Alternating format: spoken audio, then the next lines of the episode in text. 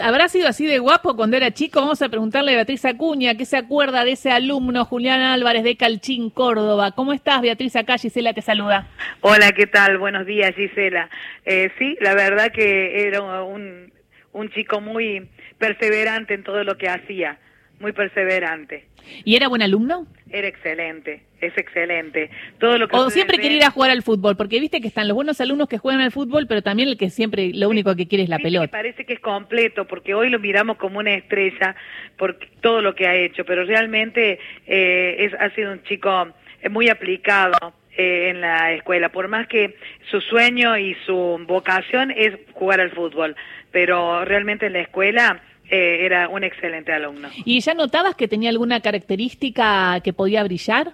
Sí, por supuesto. Todo lo que lo veían sabían que era una persona distinta, que tanto eh, sus piernas como su cuerpo decían que era todo fútbol, patear esa pelota.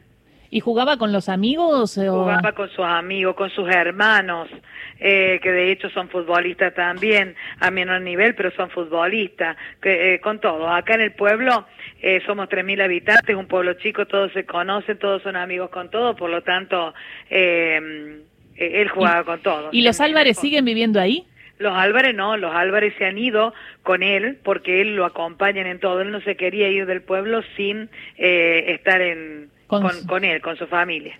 Ah, qué interesante. Entonces van y, lo acompañan. Santi. y, que vienen viviendo como distintas eh, revoluciones, Beatriz, eh, en relación a Julián Álvarez, ¿no? Porque lo que iba sucediendo también eh, en Calchín y la repercusión que iba teniendo el pueblo con la aparición, que fue imponente con la camiseta de River de Julián Álvarez, después con el pase al Manchester City, con ser dirigido por Guardiola y ahora brillando en una Copa del Mundo, ¿no? Como que son todos pasos muy rápidos pero muy fuertes también.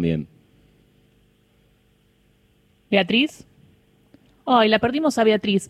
Es que, eh, claro, se, se, la conecta y de repente se desconecta. Vamos a ver si podemos volver a conectarla a la directora de escuela del IPEM que nos estaba hablando de Julián Acuña. Eh, eh, de Julián Álvarez. De Julián Álvarez, perdón. ¿Tiene